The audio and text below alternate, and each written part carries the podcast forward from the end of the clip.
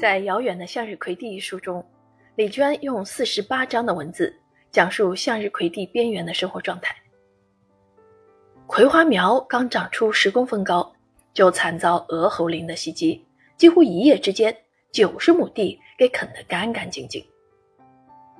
而这只是李娟一家人必须面对的困境之一，还有向日葵地的灌溉以及家人的居住条件等等，都考验着这家人的坚强意志。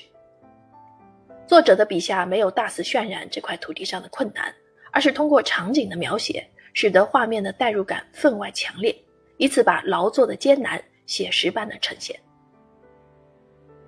在李娟的这本散文集里，日常生活的琐碎与天地困境的融合。让生活气息愈加浓郁。他把生命肌肉的土地上的平凡谱写成顽强奋斗的勇敢之歌。书中的母亲，这个有着几分粗鲁的女性，身上有股不屈的韧劲儿。当每一次向日葵地的灾难来袭，她总是想尽办法补救。无论生活多么艰难，她总能咬牙坚持下去。她没有娴静的美感线条，如同戈壁的外形一样粗犷。但李娟笔下的母亲蕴藏着无尽的力量，永远不会被生活打倒。在作者去城市生活时，母亲给他带来两个木棍儿。此时，母亲骄傲地说：“看，细吧，看长吧，又长又细又直。我找了好久才找到这么好的木头，真是很少能见到这么好的，又长又细又直。”文中母亲的话语藏着幽默与诗意，冲淡了一家人的困苦。